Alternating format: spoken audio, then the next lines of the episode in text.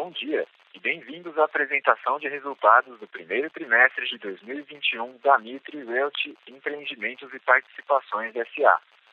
Todos os participantes estão conectados apenas como ouvintes e mais tarde será aberta a sessão de perguntas e respostas quando serão dadas as instruções para a participação.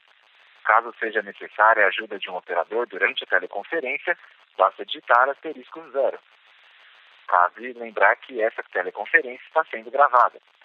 Essa apresentação, acompanhada de slides, será transmitida simultaneamente pela internet, através do site ri.mitrirealty.com.br. Nele também estão disponíveis a apresentação e release da companhia. Essa teleconferência será conduzida pelos senhores Fabrício Mitre, CEO, e Rodrigo Coelho Cagalho, CFO e diretor de Relações com Investidores. Estará presente também para a sessão de perguntas e respostas o senhor Giancarlo De Napoli, gerente de RI e mercado de capitais. Antes de prosseguir, esclareço que eventuais declarações feitas durante essa teleconferência sobre as perspectivas de negócio, projeções e metas operacionais e financeiras são meras previsões baseadas nas expectativas da administração em relação ao futuro da companhia. Essas expectativas são altamente dependentes das condições do mercado, do desempenho econômico geral do país, do setor e dos mercados em que a companhia atua. Portanto, estão sujeitas a mudanças. Agora, gostaria de passar a palavra para o Sr. Fabrício. Por favor, Sr. Fabrício, pode prosseguir. Bom dia. Gostaria de agradecer a presença de todos vocês em nossa teleconferência para divulgação dos resultados do primeiro trimestre de 2021 da Nutri Realty. Começaremos pelo slide 4, apresentando os principais destaques. Apesar das restrições relacionadas ao coronavírus, que se intensificaram bastante a partir de março, com o fechamento dos estandes de venda, e do primeiro trimestre também ser historicamente o trimestre com menor volume de lançamentos e vendas do ano, dada a sazonalidade do setor, a Nitro obteve, em 2021, vendas recordes para janeiro e fevereiro, aproveitando o sucesso dos produtos lançados no último semestre de 2020 e levando a companhia a atingir 83 bilhões de reais em vendas líquidas no trimestre e manter a alta VSO de 19% no trimestre e 67% nos últimos 12 meses. A partir de março, as restrições relacionadas à pandemia se intensificaram com o fechamento dos estandes de venda em São Paulo, prejudicando assim a performance de vendas a partir daí, o que levou a companhia a não realizar lançamentos no período. A receita líquida, mesmo afetada pela ausência de lançamentos e pelo hiato de início de obra dos lançamentos do segundo semestre de 2020, que, seguindo seus cronogramas originais, terão suas obras iniciadas nos próximos 90 dias, atingiu 85 milhões de reais, com margem bruta de incorporação de 34% no trimestre. Importante lembrar que a grande maioria da receita das unidades já vendidas desses empreendimentos do segundo semestre do ano passado, cuja média é de 74% de vendas, no fechamento do primeiro trimestre, somente começará a transitar pelas demonstrações de resultados da companhia a partir do início de suas obras, que, conforme cronograma original e atual, devem ocorrer nos próximos 90 dias. O nível de estoque no trimestre foi de 443 milhões, em 733 unidades, sendo 85% de produtos lançados no segundo trimestre de 2020. Entregamos no trimestre o House Litre Vila Mariana, com 100% de aceite na primeira vistoria e 99% das unidades já vendidas, mantendo assim um excelente histórico de execução e qualidade da Mitre. O Land Bank, 100% localizado na cidade de São Paulo, se manteve em 5 bilhões de reais, o que nos assegura cerca de três anos de ótimos lançamentos com terrenos comprados a bons preços e condições. Por fim, em linha com a estratégia de sermos uma companhia focada em rentabilidade e alto giro do ativo, foi aprovada a proposta da administração de destinar todo o lucro líquido de 2020 e a reserva estatutária exceto a parcela da reserva legal, para o pagamento de dividendos no montante de 47 milhões e 300 mil reais, ou 45 centavos por ação, o que representa 4,7% do patrimônio líquido da Mitre já no primeiro ano como companhia aberta. Vamos agora entrar um pouco mais nos detalhes dos números, começando pelo slide 6. Sobre as nossas vendas, no slide 6, podemos observar no gráfico à esquerda que, mesmo com a ausência de lançamentos no primeiro trimestre de 2021 e com o aumento da base de produtos ofertados em decorrência do alto volume de lançamentos do último semestre de 2020 e do início da pré-venda do House Litre Santa Cruz, a VSO se manteve em patamares bastante elevados, atingindo 67% nos últimos 12 meses e 19% no trimestre. Apesar de não ter realizado o evento oficial de lançamento, iniciamos a assinatura de unidades do Raul Litre Santa Cruz para clientes que já haviam se pré-cadastrado. E o projeto atingiu 13% de vendas ao final do trimestre e 18% atualmente, tudo de maneira 100% digital, comprovando o sucesso da plataforma de vendas digital da Mitre. E também a diferenciação do produto Mitre que, mesmo num período pensando de apartamentos decorados fechados, continuou a ser a primeira escolha dos clientes. No gráfico da direita, observamos que as vendas líquidas do primeiro trimestre totalizaram 83 milhões de reais, 145% acima do mesmo período do ano passado. Também é importante ressaltar que, hoje, 81% das vendas são feitas através da Mitre Vendas, reforçando a excelência operacional da companhia e o sucesso da nossa estratégia digital de vendas. Avançando para o slide 7, vemos no gráfico à esquerda a evolução do nosso estoque, que atingiu 443 milhões, com 85% das unidades referentes a projetos lançados no segundo semestre do ano passado. Ou seja, continuamos sendo uma empresa sem legado e com os esforços focados no presente e futuro. No gráfico à direita, podemos observar que nosso land bank, 100% localizado na cidade de São Paulo em excelentes localizações, se manteve em 5 bilhões de reais em VGV, o que nos assegura cerca de três anos de lançamentos. Continuamos olhando novas oportunidades e sempre muito seletivos para manter a alta rentabilidade de nossos projetos. No slide 8, destacamos a entrega do empreendimento House Mitre Vila Mariana, com 95 milhões de VGV e 99% das unidades já vendidas. O empreendimento foi entregue com quatro meses de antecedência e atingiu 100% de aceite na primeira vistoria, um recorde para a empresa. Conforme vem acontecendo sistematicamente em nossas entregas, conseguimos quitar 70% do financiamento do empreendimento em apenas 60 dias após o abrigo. Um grande diferencial para a Mitre e corrobora a nossa estratégia de alto giro de ativo. Agora eu gostaria de passar a palavra ao Rodrigo Cagalli, nosso CFO, que apresentará os nossos resultados financeiros. Bom dia a todos e muito obrigado pela participação na nossa teleconferência de resultados do primeiro trimestre de 2021. No slide 10, apresentamos a variação da nossa receita líquida e margem bruta. A receita líquida do primeiro trimestre de 2021, mesmo que 77% superior ao primeiro trimestre de 2020, foi afetada pela ausência de lançamentos e pelo hiato de início de obras dos projetos lançado no segundo semestre de 2020. Esses projetos terão seus inícios de obra nos próximos 90 dias, conforme seus programas originais. E, apesar de estarem 74% vendidos na média, só contribuirão para o maior reconhecimento de receita quando tiverem suas obras iniciadas, dado a metodologia do POC. Já no quadro à direita, apresentamos a margem bruta e a margem bruta de incorporação, que se mantiverem níveis extremamente saudáveis, em 32% e 34%, respectivamente, mesmo com a revisão de orçamentos que realizamos de forma conservadora e transparente, para refletir os custos praticados atualmente. Passando agora ao slide 11, apresentamos a evolução das nossas despesas. No trimestre, as despesas comerciais, no gráfico à esquerda, totalizaram 11 milhões de reais.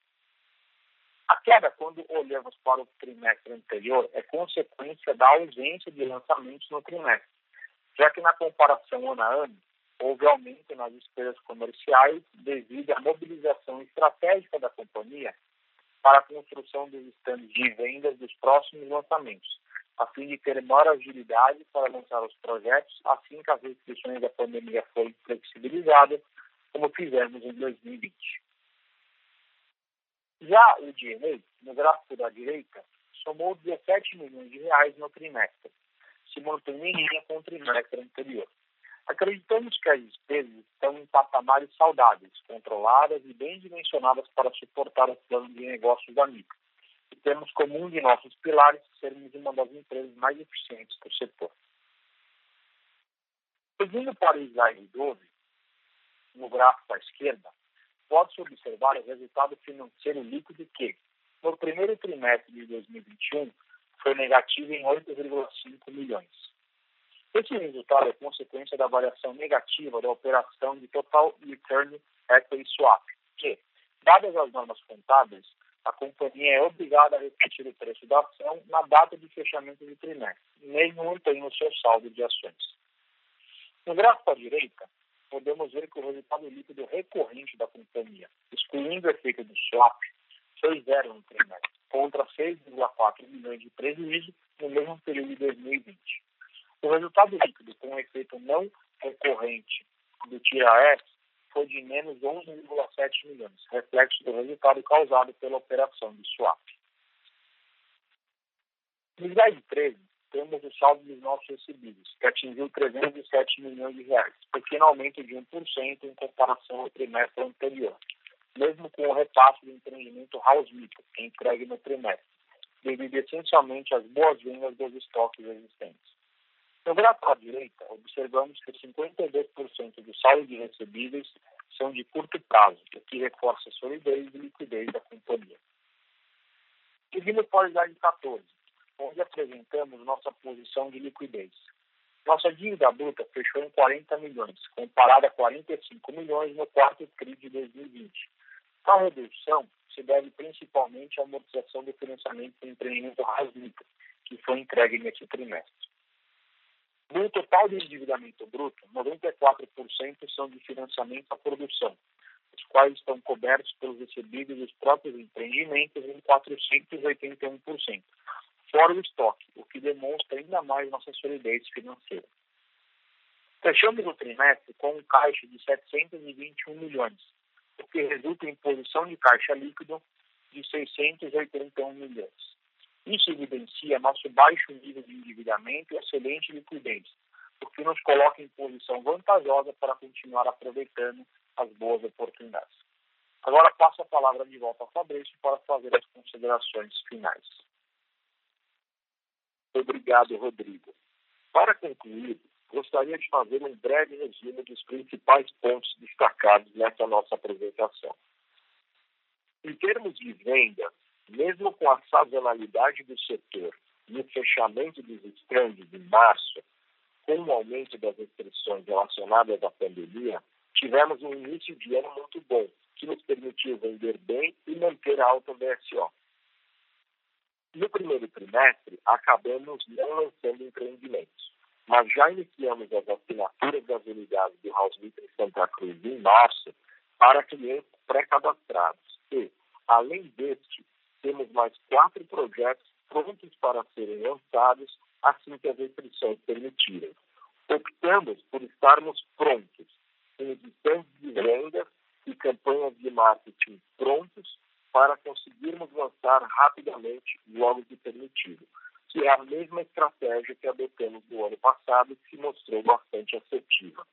Acreditamos que assim que a pandemia for controlada, provavelmente no início do segundo semestre, o mercado imobiliário vai, mais uma vez, voltar rápido e precisamos estar prontos para isso. A receita do trimestre mesmo crescendo em relação ao mesmo período de 2020, foi afetada pela ausência de lançamentos e pelo hiato de início de obras dos lançamentos que realizamos no segundo semestre de 2020. Vale ressaltar que, embora muito bem vendidos, grande parte da receita proveniente desses empreendimentos somente voltará a evoluir e impactar as nossas demonstrações financeiras com o limite das obras o que deve ocorrer gradativamente dentro dos próximos 90 dias. A margem bruta de incorporação permaneceu bastante saudável, mesmo com a revisão de todos os orçamentos de obra que, prezando pelo conservadorismo e transparência característicos da cultura Mitre, a companhia optou por realizar e refletir a realidade atual de custos das obras já neste primeiro trimestre. Operacionalmente, a companhia se manteve bastante saudável, com resultado operacional equilibrado, mesmo sem realizar lançamentos e sem início de obras dos empreendimentos lançados recentemente. Porém, o lucro líquido do período foi altamente impactado pelo resultado da operação de Total Return Swap, cuja companhia é obrigada a marcar a mercado a posição que tem em ações da Mitre mesmo mantendo o saldo de ações não vendidas. Dessa forma, o resultado líquido recorrente, excluindo o efeito do Total Return Swap, foi melhor do que no mesmo período do ano passado. Por fim, é importante ressaltar que, mesmo com os desafios da pandemia, que devem seguir ainda incertos durante o segundo trimestre deste ano, continuamos com uma visão positiva do mercado imobiliário na cidade de São Paulo, principalmente a partir da segunda metade do ano, o avanço da vacinação e um controle mais significativo da pandemia. Acreditamos que, uma vez controlada a pandemia, o mercado imobiliário deve voltar rápido, como aconteceu no segundo semestre do ano passado e como já vem acontecendo nos Estados Unidos recentemente, devido ao avanço da vacinação e maior controle da pandemia. Dessa forma, seguimos confiantes em relação aos fundamentos do setor, em especial com uma visão favorável do cenário de oferta e demanda de apartamentos de dois e três dormitórios em São Paulo, que são o foco da companhia. Estamos prontos para voltar a lançar com excelentes projetos e pretendemos lançar um VGV de 640 milhões de reais nos próximos 90 a 120 dias em linha com o nosso guidance de lançar de 1 bilhão e meio a 2 bilhões de reais em 2021. Agradecemos a presença de todos nesta teleconferência e nos colocamos à disposição para responder às perguntas e esclarecer quaisquer dúvidas da nossa audiência. Obrigado. Senhoras e senhores, iniciaremos agora a sessão de perguntas e respostas. Para fazer uma pergunta, por favor, digitem asterisco 1. Para retirar a pergunta da fila, digitem asterisco 2. Nossa primeira pergunta vem de Daniel Gasparetti, do Credit Suisse. Daniel, sua linha está aberta, pode prosseguir. É, bom dia a todos, obrigado pelo call. Fabrício, pessoal todo. Queria só, só duas perguntas. Era entender um pouco com vocês, como é que vocês estão vendo o cenário do segundo semestre? Vocês estão agora forçado para bem otimista, mas eu queria só pegar um pouco tive as impressões relacionadas à, uma concentração de oferta que vai ter muito grande nesse segundo semestre, muita gente lançando, muita gente postergou é, o volume de também acontecendo nesse momento. Um vocês como é que estão esse risco, ainda mais considerando que pode ser que tenha algum aumento aí na parte de julho, até pegar um pouco de vocês aí, como é que vocês veem esses riscos de aumento de taxa de financiamento, seja poupança mais, seja fixado primeira pergunta. E a segunda pergunta era entender um pouco vocês também essa questão do, revisão de orçamento, é que vocês estão vendo isso olhando para frente, é, estão fazendo agora, o que ele contempla e o que, o, o que pode vir a mais que talvez não esteja contemplado nesse orçamento que vocês revisaram agora, onde que pode vir mais surpresa, qual é a gordura que vocês já colocaram nele. Muito obrigado e bom dia. Obrigado, parece. Tudo bem? É Fabrício. É, obrigado pela pergunta. É, eu vou começar pela segunda parte, sobre a questão dos orçamentos. Né? A gente unia né, com a transparência total da, da, da empresa, sempre com o mercado de capitais, a gente optou por fazer todas as revisões do primeiro trimestre. Tá? Então, a gente não, não tem obras que não foram é, ajustadas para o preço real hoje, tá? E aí ficou mais ou menos entre 3,5% e, dependendo da obra, até 5% é, de aumento real é, nos últimos 12 meses. Então, todas as obras que a gente tem, tanto em execução quanto para começar, elas já estão com é, o orçamento atualizado até hoje, né? base e INCC-1, tá? Então, essa é a situação das obras da, da companhia. A gente não vê nenhum motivo para fazer nenhum tipo de outra revisão no futuro.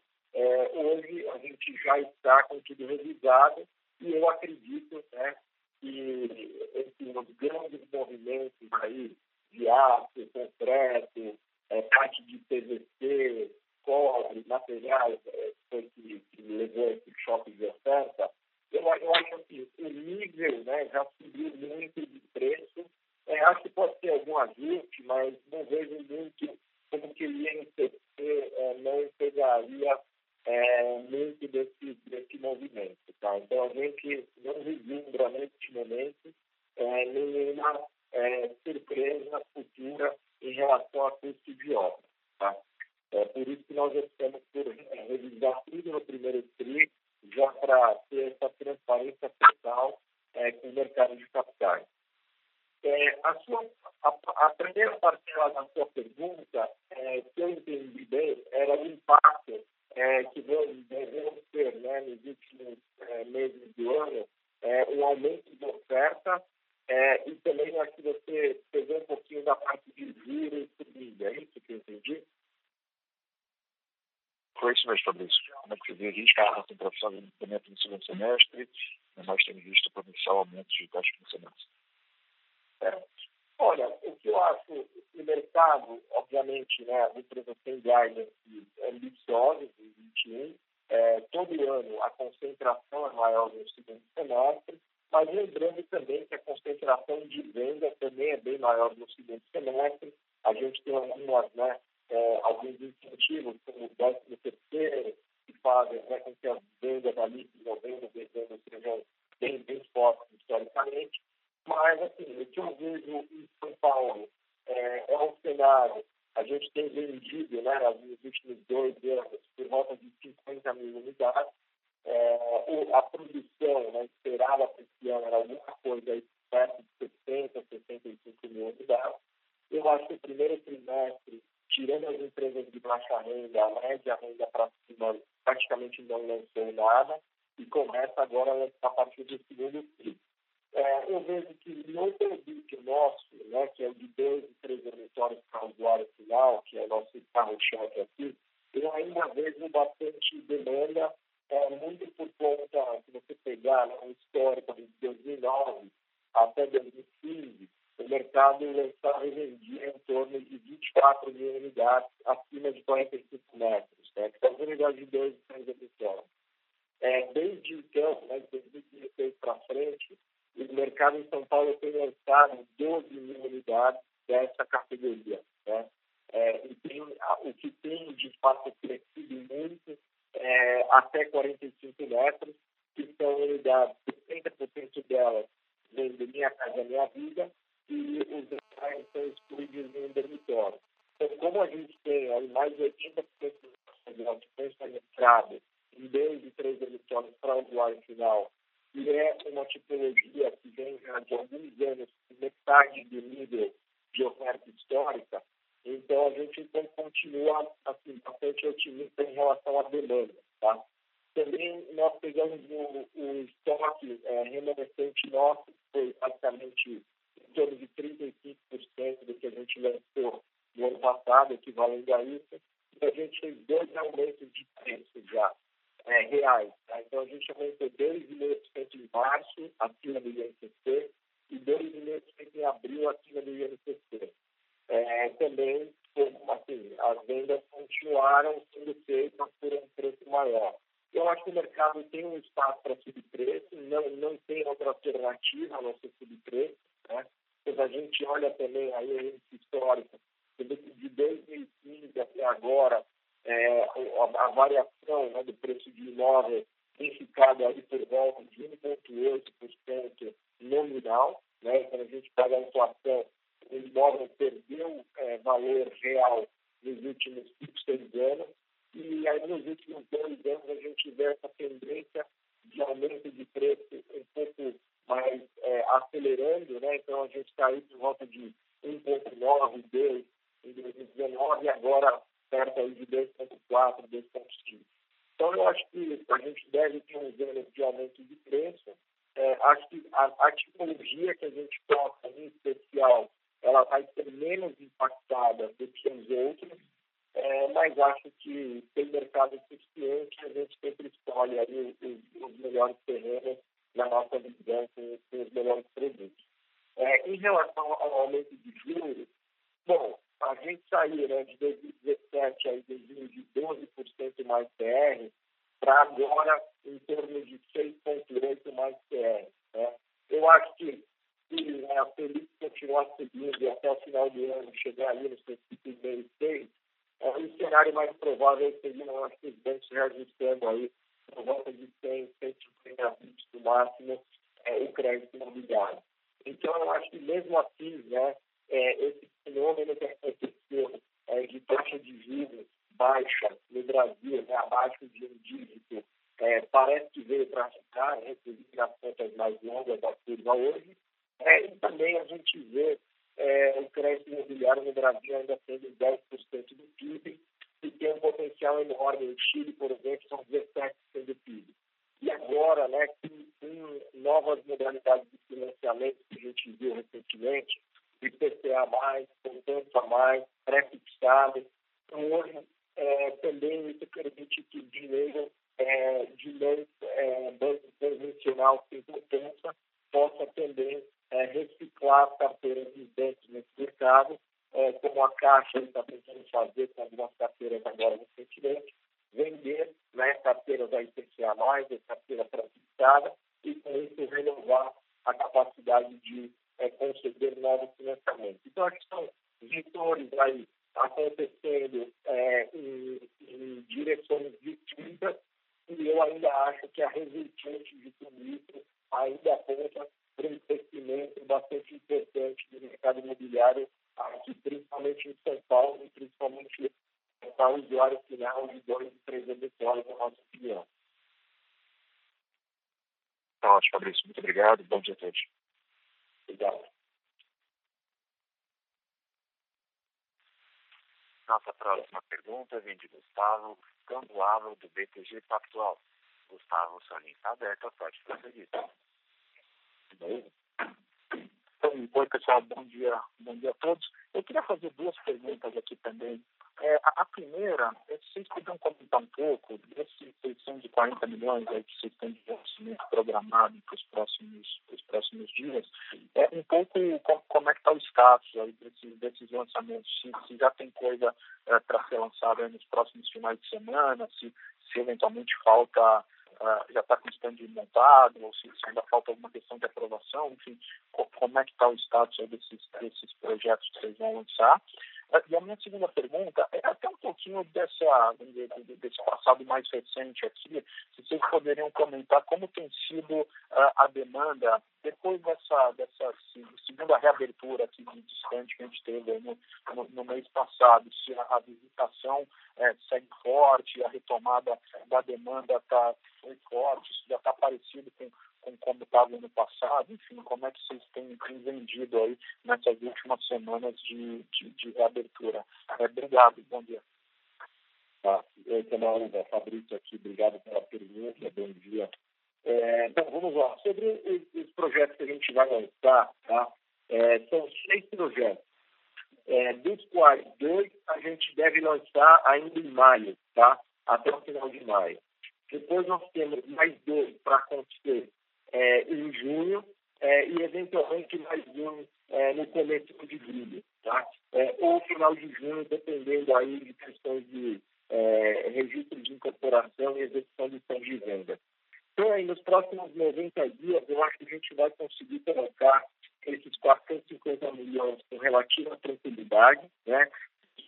Mais da metade já está aprovado, por exemplo, é, e agora em via é, de sair já o registro de incorporação E aí temos só dois projetos que já estão em fase finais de aprovação, é, que, que comporiam aí esse 640 milhões no total. Tá? Então a gente está relativamente tranquilo em relação a esses 640 milhões nos próximos 90 a 120 dias. Tá? É, sobre a questão do fluxo dos sorteios, né?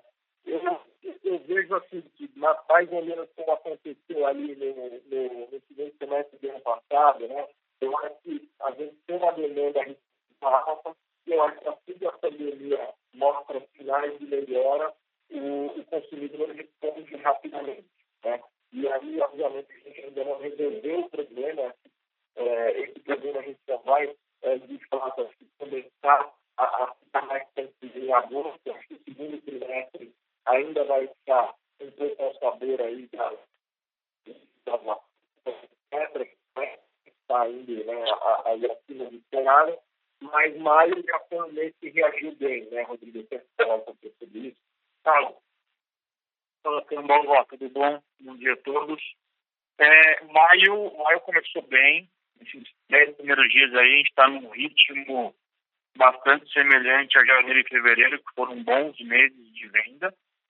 Então, se a gente, de fato, continuar, assim a gente vai fechar maio com um bom volume de vendas. A visita só nos instantes também, ela vem subindo gradativo aí, final de semana, final de semana.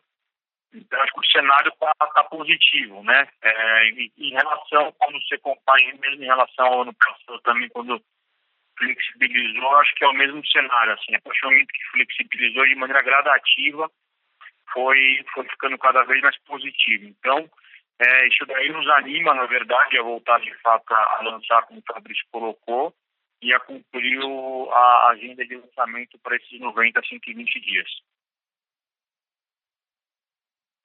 Tá ótimo. Obrigado, pessoal. Bom dia.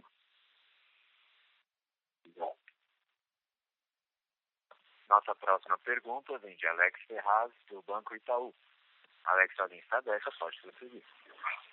É, bom dia, Fabrício Rodrigo. Eu tenho uma pergunta aqui, é, mais em relação à dinâmica do caixa, né? Se fosse olhar aqui a variação da, da do, do, caixa líquido, né? Tem um pouco um pouco de queima de taxas críticas, já é esperado, né, em função do crescimento. Eu queria entender um pouco melhor se esse consumo de caixa está ligado aqui à questão de obras, no lançamento dos preços, ou, ou, ou enfim, é mais ligado à própria questão de terrenos, né, então, eles poderiam comentar um pouquinho como é que está esse ambiente aqui, a, a competição para comprar os terrenos, né, a gente viu que teve um incremento importante em 20, mas como é que é o ambiente competitivo aqui para comprar de terreno em 2021?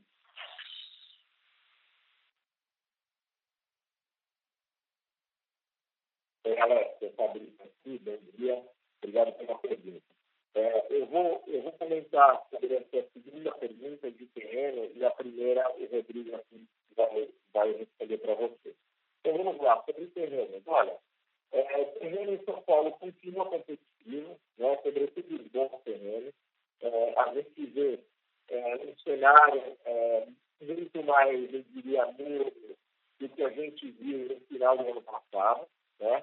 Acho que o mercado está mais seletivo. É, também acho que a gente teve ali né, no, no, ano passado uma, uma expectativa né, de muita oferta acontecendo no setor e aquilo gerou é, por alguns meses ali um, um descolamento né, de preço de alguns terrenos, mas eu acho que isso já se arrefeceu, tá? É, nós continuamos entrando, mas de forma muito seletiva. Né? A gente hoje tem aí um Rambé de pouco mais de 5 bi é, focados apenas é, na capital, aqui em São Paulo, e em renda média, média alta, como se sabe, renda, renda média para cima. Então, a, a gente hoje está selecionando muito os terrenos que estamos comprando.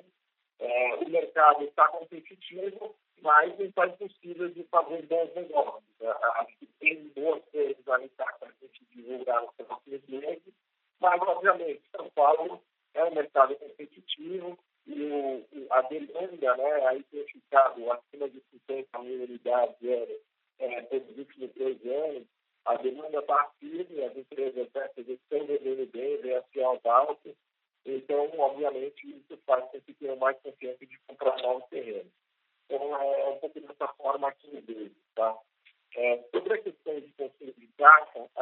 o Rodrigo responder. Obrigado. Bom dia, Alex. Tudo bom?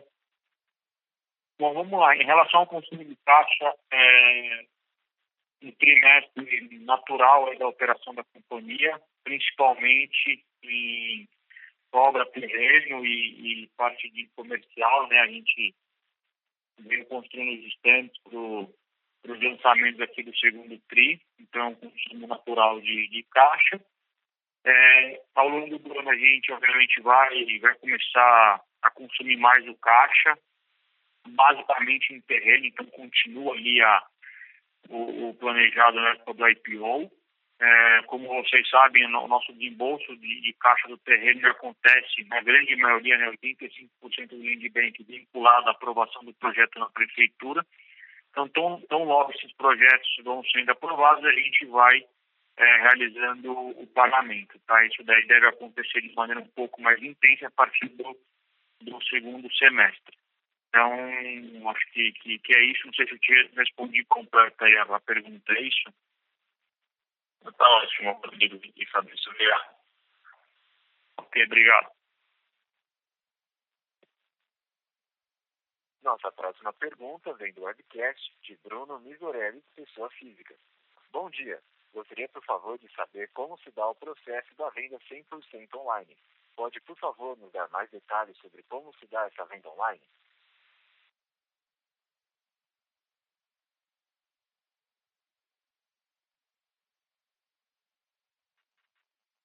Obrigado pela pergunta.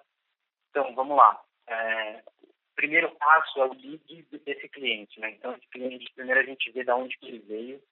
Então, se esse cliente tem é, fazer uma visitação é, online, um tour 360 em todos os nossos apartamentos decorados, ele consegue. Então, a gente recebe esse lead, é, direciona para um corretor que é de uma equipe 100% online, esse corretor faz todo o contato com o cliente, apresenta para ele o produto, o bug do produto, o tour 360 nos apartamentos e nos stands. E se esse cliente quiser realizar a, a compra efetiva 100% de maneira online, ele consegue. Então, a gente já tem toda a, a assinatura do contrato de forma 100% digital, pelo DocuSign, e isso desde 2019. Então, se o cliente quiser agendar uma visita no stand hoje, ele consegue. Ele entra em contato com a nossa equipe online e agenda uma visita no stand. E se ele quiser realizar e finalizar a compra de maneira 100% online, ele também consegue. É, da, que, primeira. É, hoje nós temos 190 corretores que estão exclusivamente online. Tá? São seis equipes.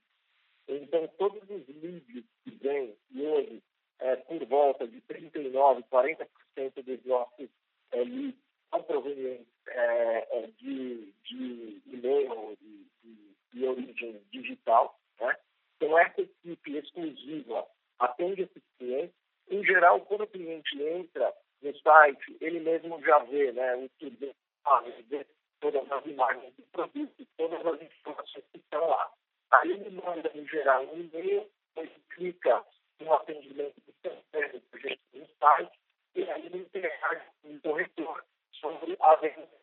É, ah, você tem unidade acima do andar tal, da unidade de dois auditórios, de três, que você tem, tem tabela de venda, e aí o, o corretor, de forma digital, vai, vai interagir com o cliente dessa forma. É, existem clientes que terminam a compra de forma 100% digital. Por exemplo, a gente tem um volume de clientes de fora do Brasil. Eles compram 100% digital. Tem alguns clientes que não moram em São Paulo, também compram 100% digital. Às vezes, em alguns casos, quando é investidor, é, também compra 100% digital. É, o morador, a maioria prefere ir visitar o stand, o local, pelo menos uma vez. Né? Então, ele pode fazer o processo inteiro online e diz, olha, então eu gostaria de agendar a minha esposa para irmos ver decorado em tal hora, tal, tal dia. É, isso é a maioria, mas tem um, já um percentual aí bastante razoável de clientes hoje que fazem o processo todo online, tá? Não sei se ficou claro aí a, a resposta.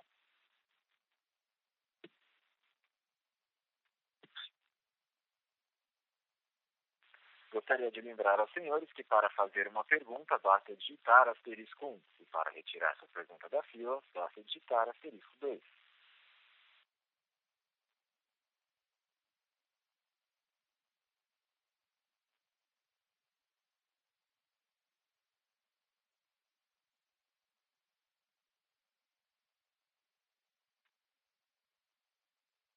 Encerramos neste momento a sessão de perguntas e respostas. Gostaria de passar a palavra ao senhor Fabrício para as considerações finais. Por favor, senhor Fabrício, pode prosseguir. Tá. Bom, primeiro, que é, a companhia né, continua é, com a sua é, trabalho, seriedade, estratégia de mercado, que a gente confia bastante. a equipe nossa está pronta, né, o DNA nosso é esse, e, e estamos aqui trabalhando para tocar todo o portfólio é, de produtos. A gente teve um primeiro trimestre bastante desafiador. Janeiro, janeiro e fevereiro vieram muito bem em vendas de estoque. Em março, a gente teve um cenário bastante desafiador, é, depois que as restrições em relação ao coronavírus é, aumentaram né, em São Paulo. Felizmente, a gente teve uma flexibilidade em relação a isso gradativamente nas últimas semanas. É, a gente teve um lançamento né, com 940 milhões de, é, de lançamentos no ano passado, é, tocados no segundo semestre. Então, a gente teve um gap, um hiato de produção durante o primeiro trimestre, porque as obras é, vão começar agora nos próximos 90 dias desses, desses empreendimentos que já foram lançados no segundo semestre. Então, é, eles praticamente não produziram receita importante nesse trimestre. A partir do segundo TRI, as obras começando, toda essa margem REST que a gente tem é, e as vendas já realizadas, é, cujas receitas ainda não foram em grande parte contabilizadas, a gente vai ver isso aumentando gradativamente nos próximos trimestres, sobretudo levando em conta que os nossos projetos já estão muito bem vendidos. Né? Então, a gente não precisa de muita venda adicional é, para ter uma receita importante por conta do toque dessa é, obra. Além disso, a gente optou de forma bem transparente com o mercado em fazermos a, a revisão dos orçamentos integral no primeiro trimestre. É, isso, então, já nos deixa com bastante confortável para não ter novas surpresas no trimestre seguinte. E continuamos aqui é, a tocar a companhia da mesma forma.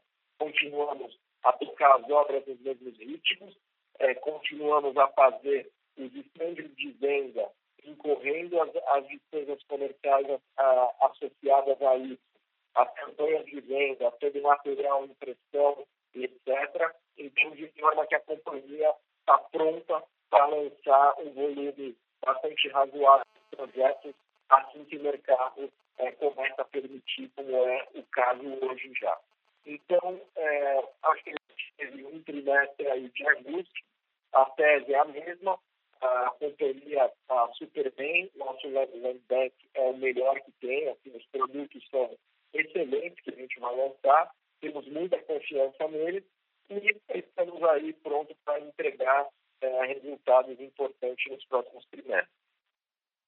Bom, é isso. Agradeço a todo mundo que nos ouviu. A gente se mantém sempre disponível aí em todos os canais é, pela nossa área aqui de RI e é um prazer aí falar com todos. A teleconferência da Mitre está encerrada. Agradecemos a participação de todos e tenham um excelente dia.